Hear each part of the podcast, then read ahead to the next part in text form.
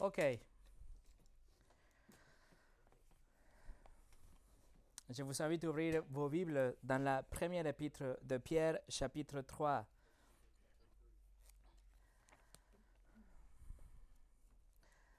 La première épître de Pierre, chapitre 3. En Pierre, chapitre 3. Comme vous le savez, tout au long de cette épître, Pierre a à l'esprit l'Église persécutée. Il est en train d'écrire une lettre pour encourager l'Église avec des vérités théologiques vraiment profondes. Il nous a rappelé déjà de l'Évangile, il nous a rappelé de notre identité en Christ, mais il a insisté aussi également de, euh, sur notre conduite.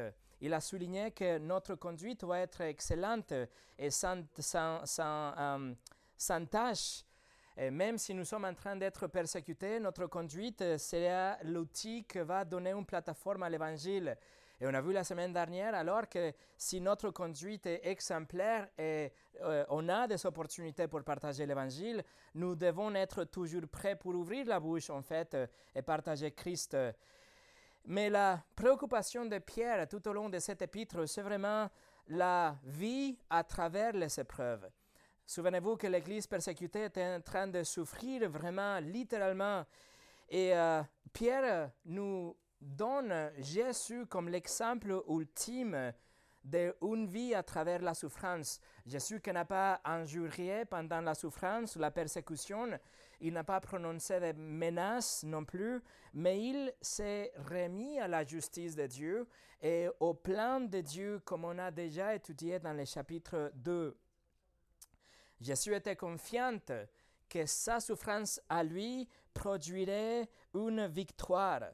Il avait le triomphe en vue. Il savait qu'il avait une victoire après la souffrance.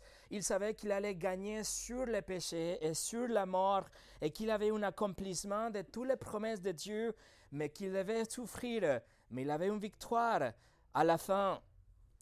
C'est ce qu'on va voir aujourd'hui.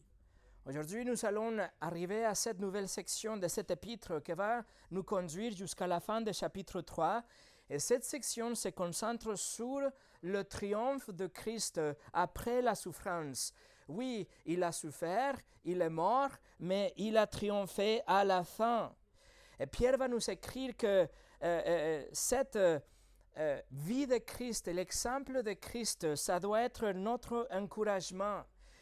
La vie de Jésus et la souffrance de Jésus, c'est l'exemple ultime de quelqu'un qui a souffert d'une façon injuste et quelqu'un qui n'a pas péché à travers la souffrance. Et pourtant, sa souffrance n'a pas, fini, pas fini dans la défaite, mais sa souffrance a culminé avec sa résurrection, son exaltation et en fin de compte le salut, le triomphe ultime, que c'est le salut de tous ceux que Dieu avait choisis avant la fondation du monde.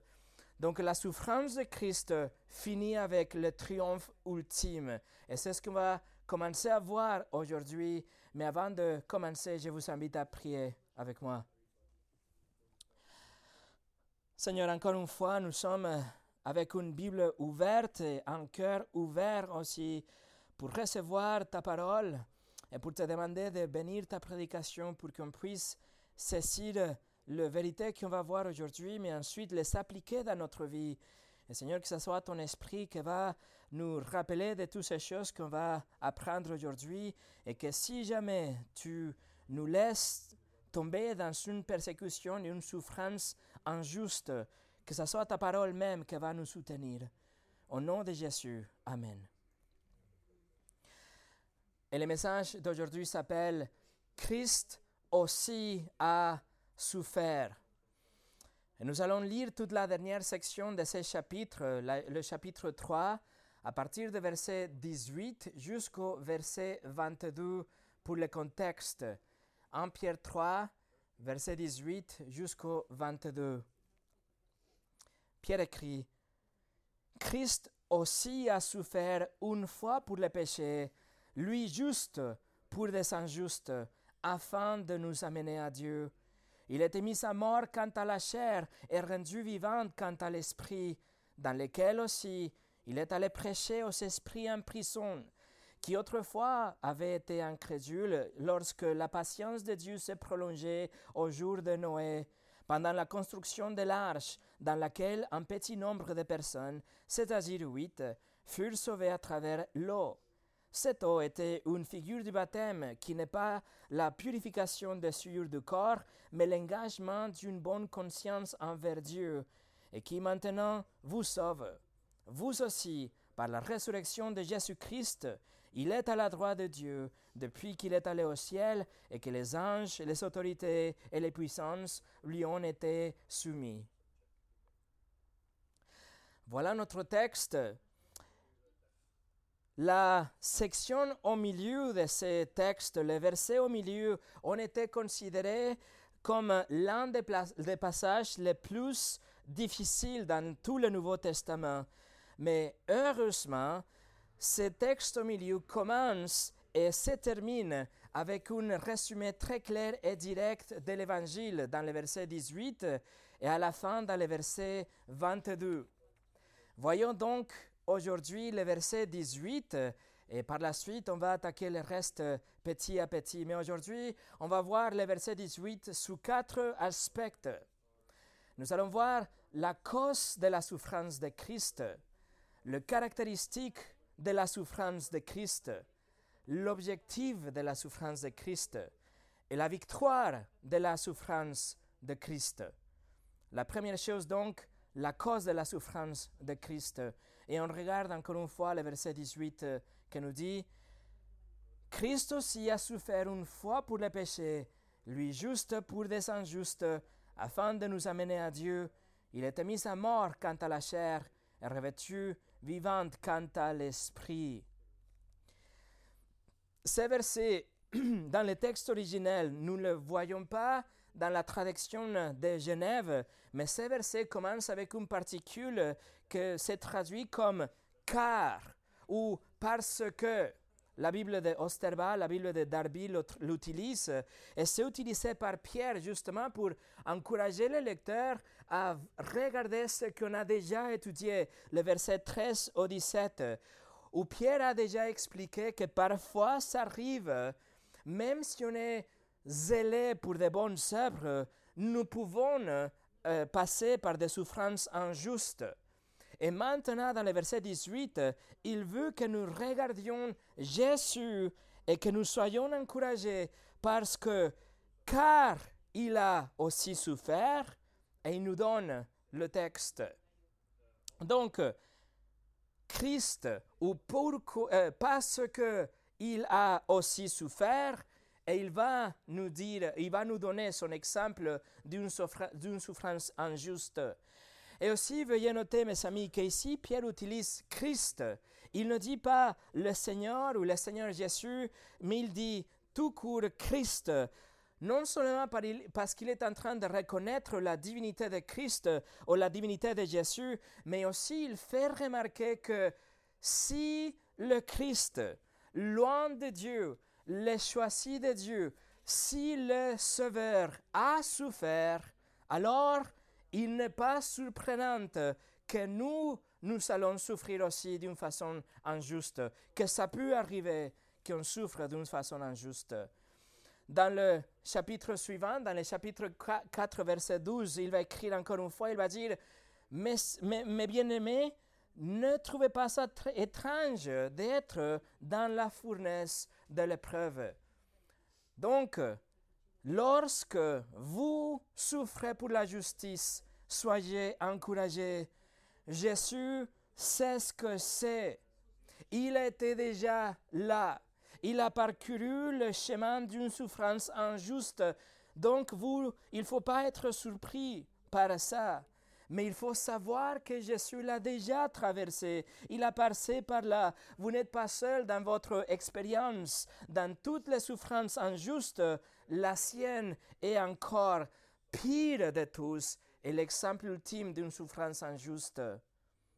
Donc, La première partie de verset 18 nous dit, Christ aussi a souffert une fois pour les péchés. La grande majorité des traductions nous dit en français et en anglais qu'il a souffert, mais juste au cas où c'est votre cas, ça peut être que votre Bible dit que euh, Christ est mort aussi pour les péchés. Mais le mot en grec, c'est pascho, d'où on tire le mot Pâques. Vous connaissez le mot le Pâques qu'on fait euh, aussi chaque année. Ça vient de ce mot que ça veut dire une souffrance, faire l'expérience de la souffrance. Et Pierre utilise ce mot ici douze fois dans, dans son petit épître. Et cette euh, euh, utilisation par Pierre correspond à un tiers de tout le Nouveau Testament. Et cela nous dit vraiment que Pierre est en train de parler de la souffrance, la souffrance de Christ, mais aussi la souffrance dans l'Église. Donc, euh, de toute façon, la signification de ces versets ne change pas. La souffrance de Christ, là, a produit la mort de Christ. Et Pierre est en train ici de traiter avec la souffrance des chrétiens, donc c'est mieux de lire ces versets comme la souffrance de Christ. Mais on sait bien qu'il est mort aussi à la fin. La souffrance de Christ l'a conduit jusqu'à la dernière frontière. La souffrance de Christ l'a conduit jusqu'à la mort, aussi loin que la souffrance puisse vous amener. Et si jamais si jamais vous souffrez pour la justice dans votre vie, c'est très possible que votre souffrance ne vous mènera pas aussi loin que ça. Et même si c'est votre cas, vous savez quoi? Jésus a déjà parcouru ces chemins. Mais quelle était la cause de la souffrance de Christ? Pierre nous l'écrit. Christ aussi a souffert une fois pour les péchés. Il a souffert, souffert pour les péchés. Le texte est clair. La cause, euh, pardon, les péchés a causé la souffrance et la mort de Christ. Mais alors on se pose la question, quel péché? Quel péché?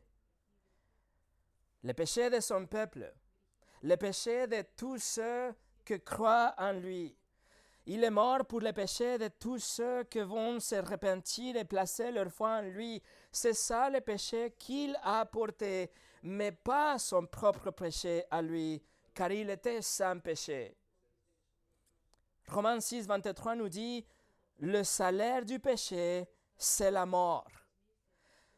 Ça veut dire que tous ceux qui meurent, ils meurent d'une façon juste.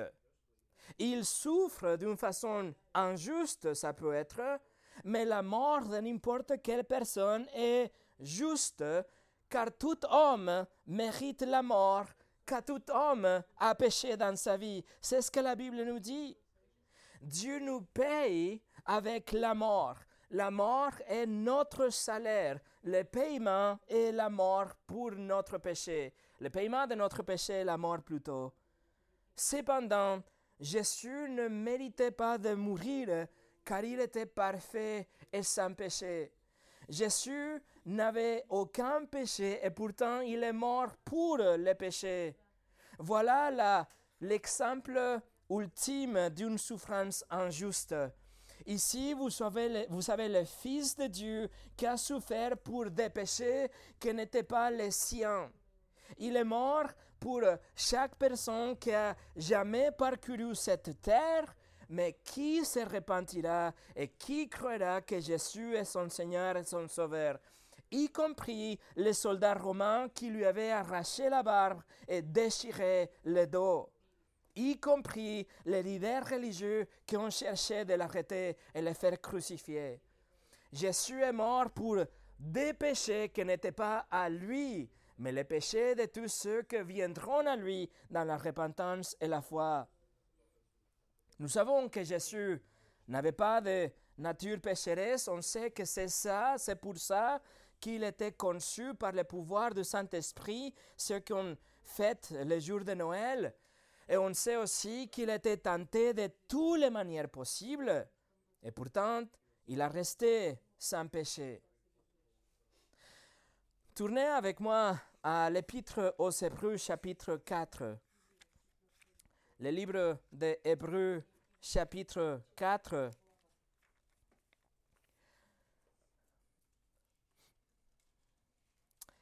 L'Épître aux Hébreux chapitre 4. Et regardez le verset 15.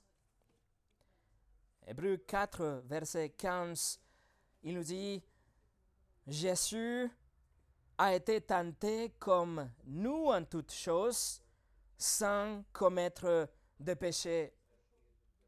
Vous voyez, Jésus a été tenté comme nous en toutes choses, sans commettre de péché. Tournez la page au chapitre 7, Hébreu 7, 7 verset 26. 7, 26 et nous dit que Jésus était, nous dit, il nous convenait en effet d'avoir un souverain sacrificateur comme lui, saint, innocent, sans tache, séparé des pécheurs et plus élevé que les cieux. Il était saint, innocent, sans tache, complètement séparé des pécheurs. Dès sa naissance jusqu'à sa mort, Jésus n'a jamais eu une pensée mauvaise, méchante. Il n'a jamais eu une attitude égoïste.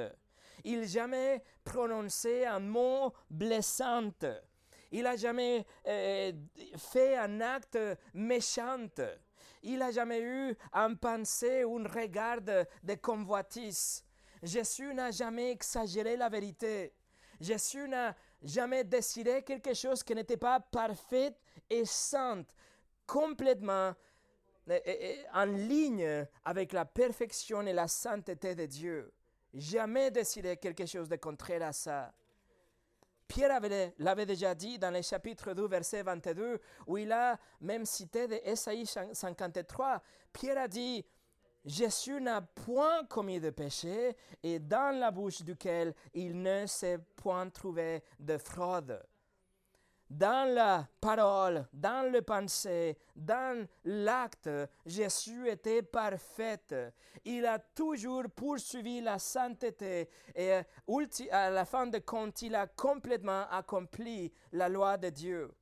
Parfaite, sans tache, parfaitement saint et pourtant, il est mort pour les péchés. Quels péchés? Vos péchés, mes péchés. Un érudit de la Bible, un commentateur de la Bible, il regarde la préposition que Pierre utilise ici pour dire qu'il est mort pour les péchés, et il dit que cette préposition euh, peut signifier aussi, ou signifie plutôt aussi, autour. La proposition est péri comme périmètre, autour. Et il dit que probablement Pierre est en train de transmettre cette image de Christ qui se jette euh, pour couvrir son peuple, autour de son peuple. Et donc il a la malédiction et la colère de Dieu qui tombent sur lui, mais lui il est autour de son peuple en train de les protéger avec son propre corps. Et la construction que Pierre utilise ici dans le verset 18, c'est la même construction qu'on trouve dans le livre de Lévitique, où on parle de l'animal qui est sacrifié afin d'expier le péché de son peuple. Donc, l'idée est la même. Jésus, l'homme sans péché, est l'accomplissement de tous ces symboles de l'Ancien Testament et il meurt pour racheter tous ceux qui vont croire en lui. Il donne sa vie pour vous, pour moi. Vous êtes toujours dans le livre aux Hébreux, tournez la page au chapitre 9. Hébreux 9, le verset 28. La première partie du verset 28 nous dit, de même Christ qui s'est offert une fois pour porter les péchés de beaucoup d'hommes. La même vérité, mes amis, Jésus a souffert physiquement bien plus que nous ne le ferons jamais. Jésus a souffert d'une façon psychologique au point de transpirer de goût de sang. Jésus a souffert d'une façon spirituelle, d'une façon infiniment au-delà de tout ce que nous pouvons l'imaginer. Comment il a porté le courroux que nous méritions? Il a payé pour les péchés de tous ceux qui ont, cru en lui et qui vont croire en lui. Tous les péchés que vous avez jamais commis, placés sur Jésus. Voilà la souffrance ultime et la cause ultime d'une souffrance injuste. Soyez encouragés alors. Jésus a passé pour tout ce que vous pouvez jamais traverser et bien plus encore. Votre souffrance peut être grande, mais la souffrance de Jésus est bien plus encore. Spurgeon a écrit, Vous en savez un peu sur les chagrins, mais vous n'en savez pas beaucoup.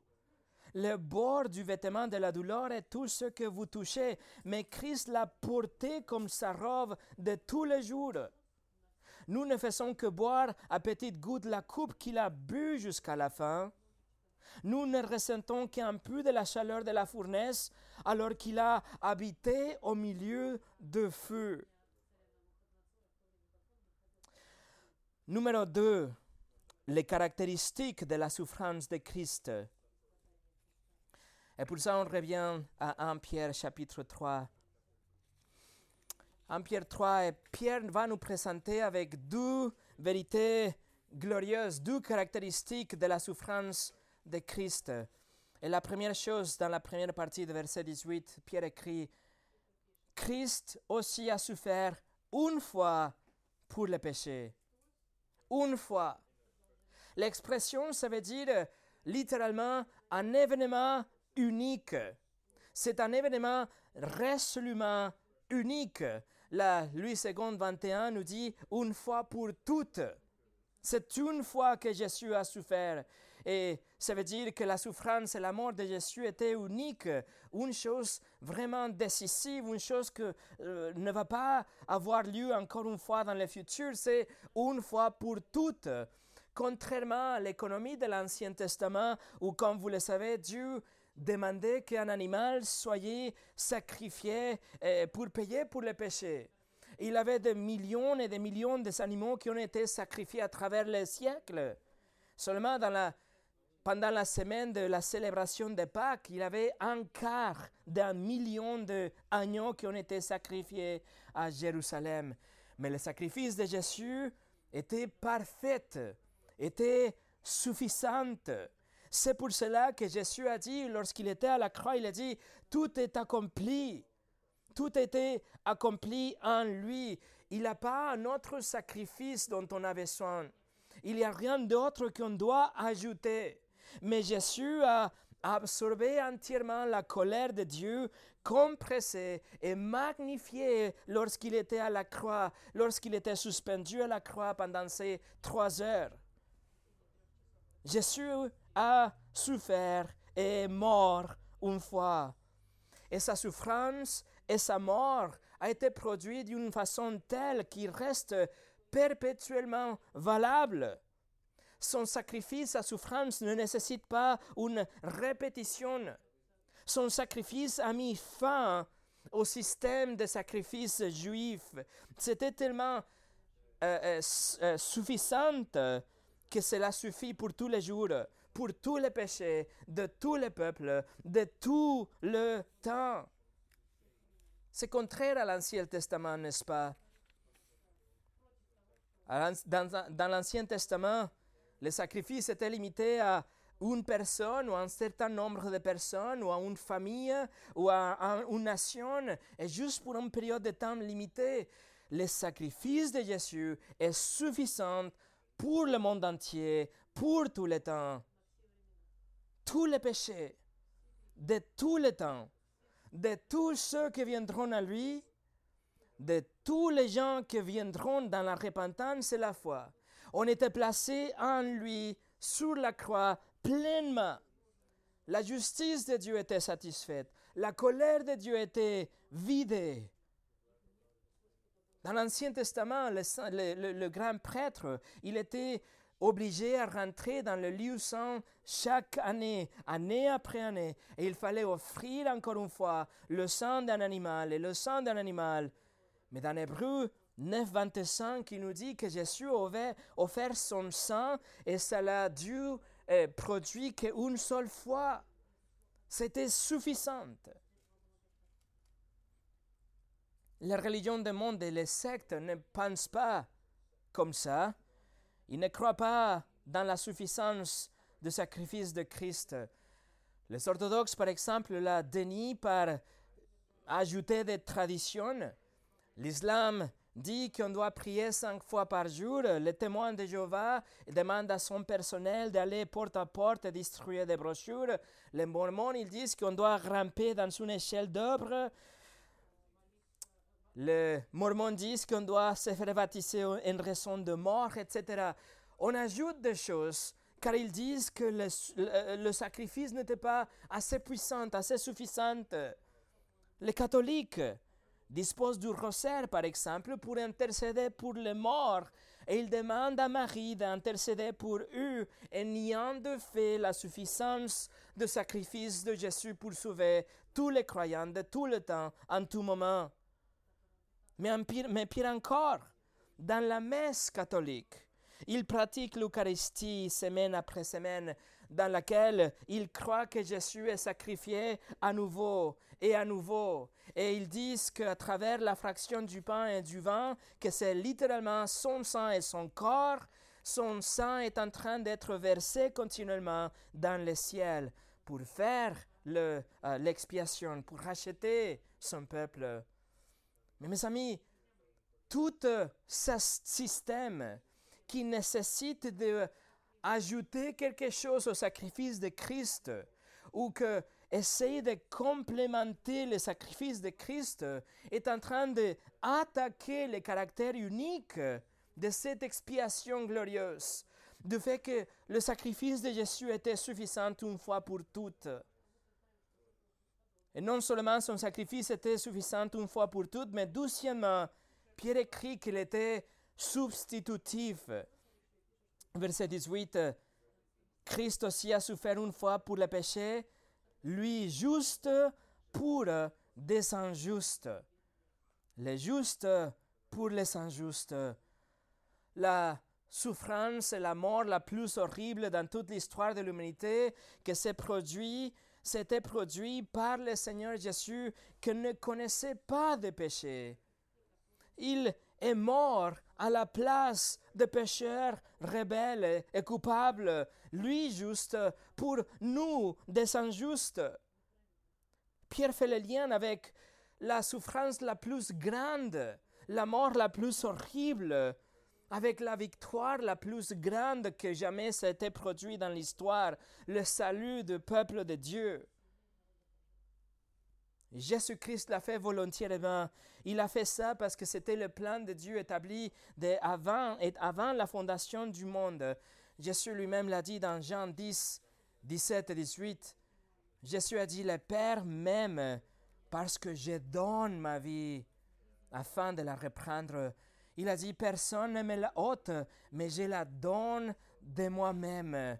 J'ai le pouvoir de la donner et j'ai le pouvoir de la reprendre. Tel est l'ordre que j'ai reçu de mon Père. Donc, Jésus a vécu une vie parfaite, une vie sans péché, la vie que nous étions censés de vivre, mais il était crucifié. Les péchés de son peuple ont été placés sur lui à la croix. Il est devenu péché. Il a reçu le châtiment et il est mort à votre place. Nous étions censés être condamnés et passer l'éternité en enfer, mais cela n'arrivera pas parce que Jésus a été châtié à notre place. La colère de Dieu à votre égard s'est épuisée en Christ et sa vie parfaite vous est attribuée comme un cadeau de sorte que lorsque Dieu vous voit, il vous regarde et il voit Christ en vous. Il voit la vie parfaite de Christ en vous. Et comme ça, il peut vous accueillir et vous recevoir dans le paradis. Pas parce que vous le méritez, mais parce que Jésus l'a gagné lui-même, mais a choisi de vous la donner comme un cadeau. Ça veut dire que tous les mensonges que vous avez racontés dans votre vie, tous les regards de convoitise dans votre vie, tous les pensées charnelles que vous avez eues dans votre vie, toutes les actions égoïstes de votre vie, la pire des choses que vous ayez jamais fait, tout était enlevé par l'agneau de Dieu ôté du monde par Jésus, l'agneau de Dieu, au moment où vous vous repentez de vos péchés et vous placez votre confiance, votre foi en Christ.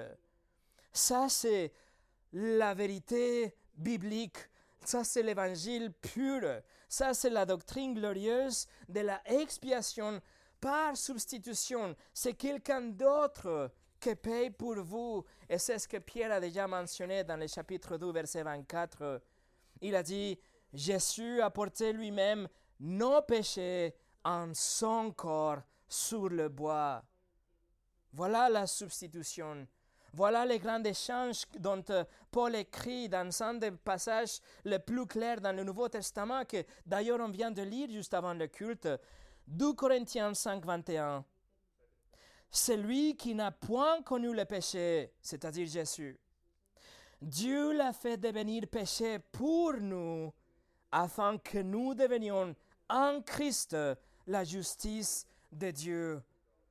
Nous pouvons aujourd'hui devenir la, justice de Dieu parce que Jésus nous la donne, parce qu'il a payé pour nous, même s'il n'a pas connu de péché, mais il a donné sa vie pour nous. Et des, centaines d'années avant la venue de Christ. Esaïe avait déjà parlé de ça dans son chapitre 53. Il avait déjà dit que le juste devait souffrir pour les injustes. Il avait déjà dit que, la, triomphe serait eh, apporté grâce à ce sacrifice injuste. La victoire la plus grande, grâce à la souffrance injuste de notre Sauveur. Numéro 3, l'objectif de la souffrance de Christ. Regardez la phrase suivante dans le verset 18. Pierre écrit en Pierre 3, 18, Christ aussi a souffert une fois pour le péché, lui juste pour des injustes, afin de nous amener à Dieu, afin de nous amener à Dieu. Si vous vous souvenez, Pierre écrit aux exilés, à l'église persécutée qui a quitté leur maison, qui sont en train de séjourner d'une façon littérale, qui sont littéralement des nomades. Ils sont littéralement des, des réfugiés, d'une façon littérale, mais aussi d'une façon spirituelle. Et ici, Pierre écrit qu'il nous donne une clause de finalité. Il nous dit l'objectif du sacrifice de Christ. Il dit, l'objectif, c'est pour qu'il conduise ses frères éloignés à Dieu. Ça veut dire, pour que tous les pèlerins dans ce monde, dont vous et moi, que nous tous, Jésus nous amène vers Dieu. Quand nous regardons à Jésus et quand nous comprenons qu'il a pris nos péchés et qu'il nous a donné sa justice parfaite, on doit savoir aussi qu'il a ouvert un chemin vers le Père. C'est un chemin qui est ouvert aujourd'hui, mais qui n'existait pas auparavant. Il y avait toujours une séparation entre Dieu et les hommes, représentée par le temple et le ministère des prêtres. Personne ne pouvait se rapprocher de Dieu juste comme ça. Néanmoins, à la mort de Jésus, Matthieu 27 nous dit que le voile qui séparait le lieu très saint avec le reste du temple, cette voile était déchirée en deux, de haut en bas, symbolisant cette nouveau euh, l'accès direct à Dieu. Maintenant est ouvert. En fait, Nous sommes tous des prêtres. Pierre a déjà dit ça dans le chapitre 2, verset 9. Et Hébreu chapitre 4 nous dit que nous pouvons venir avec assurance devant le trône de grâce. C'est un chemin qui n'existait pas avant, mais Jésus l'a ouvert, Jésus l'a tracé grâce à son sacrifice. Il y a un accès immédiat à Dieu aujourd'hui. Il n'y a plus de séparation aujourd'hui. On n'a plus besoin des autres sacrifices. Il n'y a plus de pénalité pour le péché. Mais Jésus a ouvert la voie directe à Dieu. C'est pour ça, mes amis, que Jésus est le seul chemin vers le Père. Car personne d'autre aucune religion, aucun système de croyance, aucune religion ou tradition ne peut porter vos péchés et ne peut vous attribuer une justice dont vous avez besoin. C'est pour ça que Jésus a dit, c'est ce qu'il a dit, il n'exagérait pas et ne mentait pas, mais il a dit, je suis le chemin, la vérité et la vie, et nul ne vient au Père que par moi. Donc, l'objectif, vraiment, c'est que, en venant au Père, nous que nous étions des criminels et des ennemis, des, criminels condamnés, que nous soyons réconciliés avec Dieu grâce à ce chemin que Jésus a ouvert à travers sa mort et sa résurrection. Et d'ailleurs, dans l'Épître aux Hébreux, chapitre 2, verset 10, nous dit que Jésus est le prince en français, euh, selon votre traduction, mais littéralement, ça veut dire le chef ou l'auteur de notre salut. Mais l'idée est très intéressante. L'idée, c'est quelqu'un qui va devant vous, quelqu'un qui va vous guider et qui ouvre les obstacles, qui enlève les obstacles, qui dégage les chemins et qui trace une ligne directe et il vous amène tête à tête avec Dieu. C'est ça le chef de notre foi ou le auteur de notre foi. C'est ça l'idée. Et c'est ce que Pierre est en train de dire ici. Pierre est en train de dire, euh, mes frères et mes sœurs, vous êtes persécutés, vous êtes en train de traverser tellement de problèmes et de souffrances pour la cause de Christ. Mais continuez, suivez-le de près, ne vous laissez pas distraire, ne vous tournez à la droite ou à gauche, car il est, c'est Jésus lui-même qui est en train de vous, vous guider. Il va vous mener nulle part ailleurs que devant le trône de Dieu. Alors, persévérez. C'est ce que Pierre est en train de dire. Persévérez, car le chemin vous amène que à Dieu.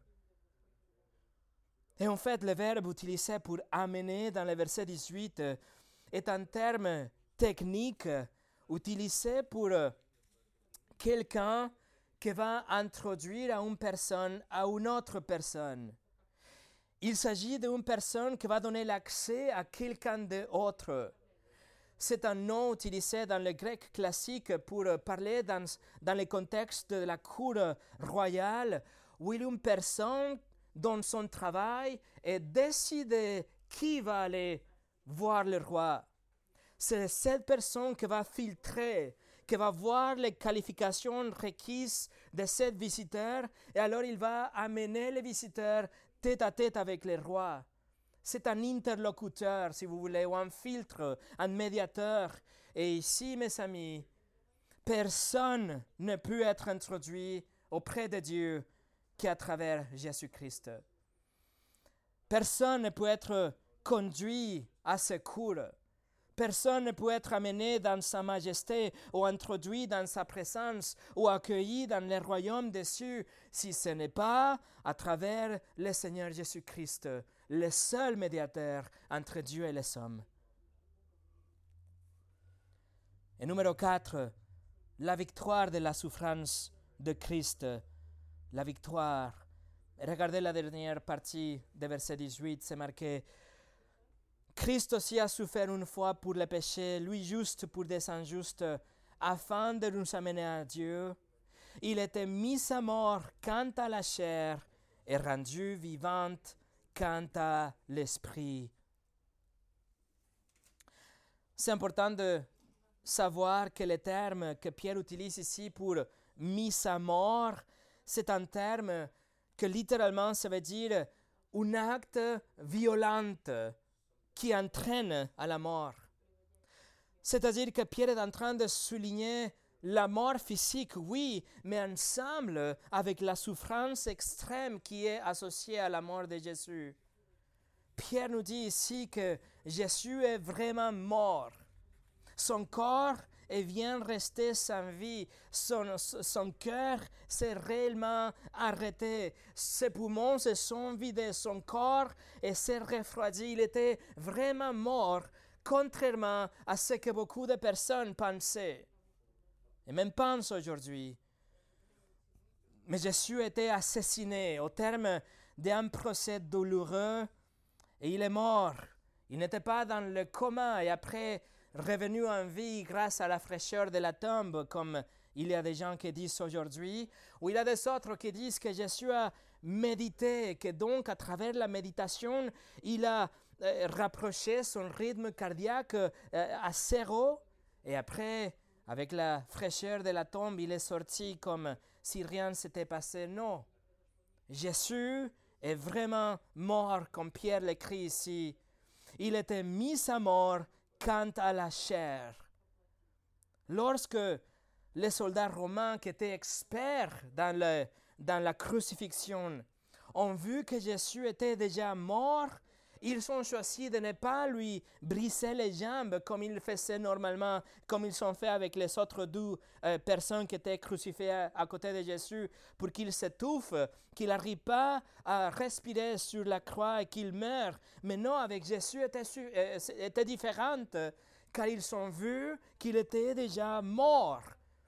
Cependant, de toute façon, les soldats romains lui ont transpercé les côtés à l'aide d'une lance et donc, du sang et de l'eau ont jailli, vidant la moitié de son corps, garantissant la mort de Jésus sur la croix. Jean 19, 33 nous le dit. S'étant approché de Jésus et le voyant déjà mort, ils ne lui rompirent pas les jambes, mais un des soldats lui perça les côtés avec une lance, et aussitôt il sortit du sang et de l'eau. Alors Jésus est vraiment mort, mais voici le triomphe. Verset 18, la dernière partie nous dit, est rendu vivante quant à l'esprit. Pierre met en contraste la différence. Dans la chair, il est mort. Dans la chair, il était mis à mort, mais il était vivante, rendu vivante quant à l'esprit. Vous voyez le contraste et ceci n'est pas une référence au Saint-Esprit car il n'y a pas un article défini dans le grec, ce n'est pas non plus une référence à la résurrection physique, sinon on dirait qu'il était rendu vivant quant à la chair. Mais Pierre est en train de dire tout simplement que ce qui semblait un échec, ce que, que, que, c'est terminé par la, la mise à mort du Seigneur, les gens n'ont pas vraiment réussi, car il était vivant, quant à l'Esprit. Ils ont tué son corps, mais ils n'ont pas pu toucher le Fils éternel. Il était rendu vivant quant à l'Esprit. Par contre, Pierre écrit en mode passif. Il dit il était rendu vivant, ce qui implique qu'il était spirituellement mort, pour le dire comme ça. Dans un instant, Jésus était spirituellement mort qui fait référence à ce moment de séparation avec Dieu le Père. Les trois sœurs, lorsqu'il était cloué à la croix pendant laquelle il recevait les péchés, la colère de Dieu, et que Jésus a crié, Mon Dieu, mon Dieu, pourquoi m'as-tu abandonné? L'esprit de Jésus, bien sûr, n'est pas cessé d'exister. Il n'est pas vraiment mort, mais il était séparé de Dieu, car celui-ci lui a même tourné le dos, alors que tous les péchés du monde étaient versés sur lui. Il s'agissait d'une véritable séparation avec Dieu le Père. Il s'agissait d'une mort spirituelle mystérieuse. C'est la même chose qu'on voit dans les non-croyants aujourd'hui. C'est l'expérience qu'ils font dans ces villes, les non-croyantes. La Bible déclare qu'ils sont morts spirituellement à cause de leur péché. La Bible nous dit qu'ils sont séparés de Dieu à cause de ces péchés et cette mort spirituelle. C'était le même cas avec Jésus pendant ces trois heures sur la croix. Regardez avec moi Luc chapitre 23. L'évangile de Luc chapitre 23.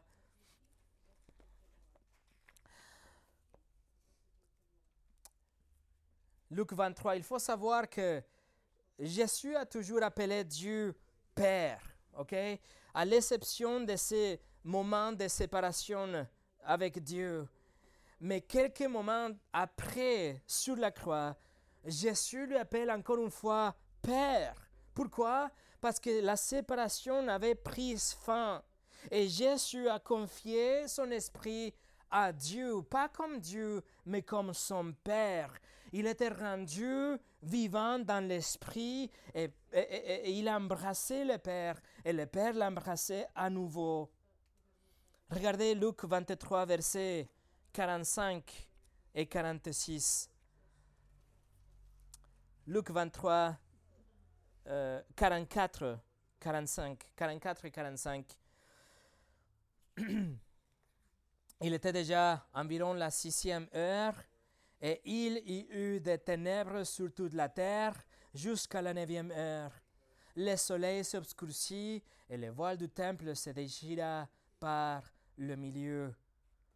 Voilà la séparation spirituelle avec le Père. La mort spirituel, le moment où il a porté le péché de son peuple et que Dieu lui a abandonné. Et le Fils, il est devenu le péché et il a été puni infiniment pour ces péchés qu'il a reçus. Et Dieu se détourne du Fils. Mais ensuite, verset 46, Jésus s'écria d'une voix forte, Père, je remets mon esprit entre tes mains. Et en disant ces paroles, il expira.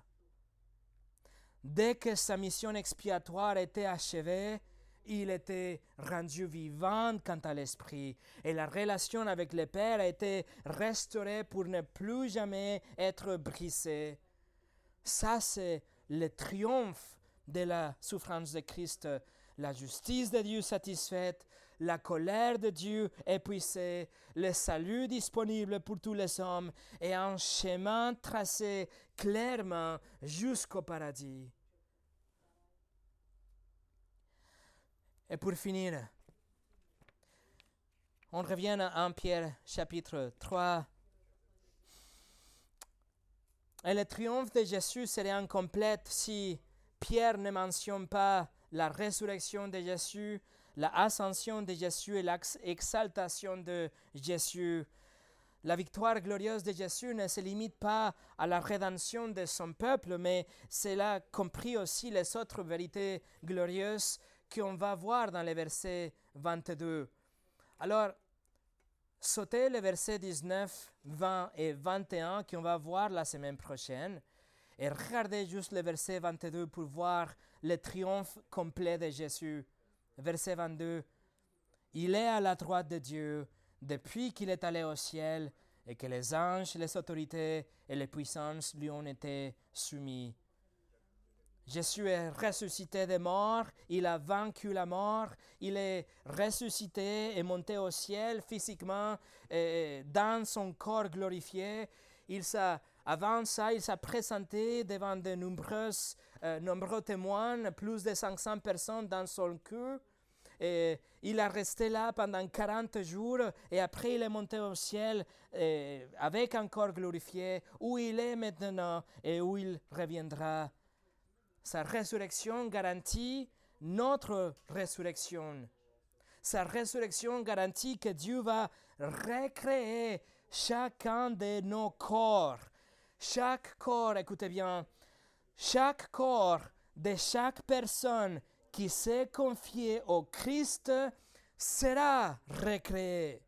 De nouveaux corps sans péché, sans maladie, sans mort, de nouveaux corps qui seront prêts pour vivre pour toujours dans la présence de Dieu. Non seulement Jésus est ressuscité et monté au ciel, mais tout lui été soumis, y compris les anges, les autorités et les pouvoirs, se référant aux démons et des autres créatures dans les domaines spirituels. Alors, écoutez attentivement, mes amis, écoutez attentivement. C'est seulement Jésus qui a tout le pouvoir et toute la, euh, tout le et tout les, euh, les contrôles sur toutes les choses qu'on n'a jamais été créées, les choses qu'on voit et les choses qu'on ne voit pas. Vous avez besoin de lui. Vous avez besoin de lui autant dans cette vie comme dans l'éternité. Église, Soyez encouragés, grandement encouragés, car Jésus-Christ a souffert pour vous, mais sa souffrance n'a pas fini avec la mort, parce que, mais c'est grâce à sa mort, grâce à sa souffrance, que le triomphe ultime était achevé.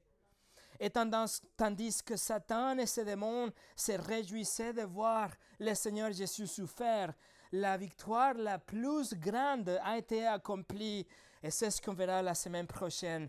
Le triomphe de Jésus ne s'arrête pas là, mais il dépasse toute imagination, comme, vous allez voir la semaine prochaine. Mais à fin de compte, la victoire de Jésus garantit qu'un jour, il, personnellement, il va vous introduire à Dieu. Il faut donc s'accrocher et faire confiance.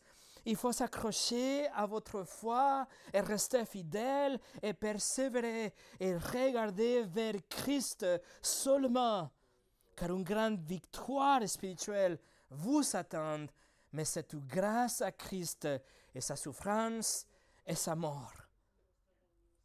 Prions.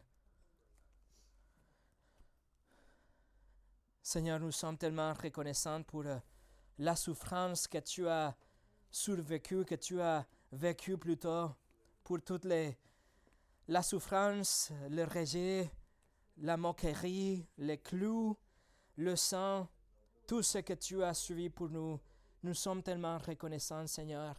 Et nous savons que c'est grâce à ça que tu as tracé un chemin droit pour nous, où nous pouvons marcher et être sûrs qu'un jour nous serons face à face avec le Père. Seigneur, je te prie que notre foi soit renouvelée, que notre espoir soit euh, renouvelé aussi, qu'on arrive à saisir et s'accrocher dans les promesses de ta parole.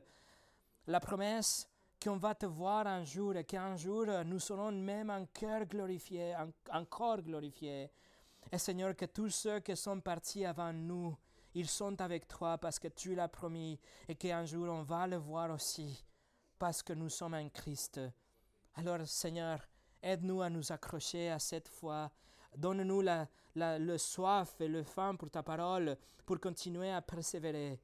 Et Seigneur, que si la persécution arrive, que ce soit ta parole qui nous maintienne debout et ferme.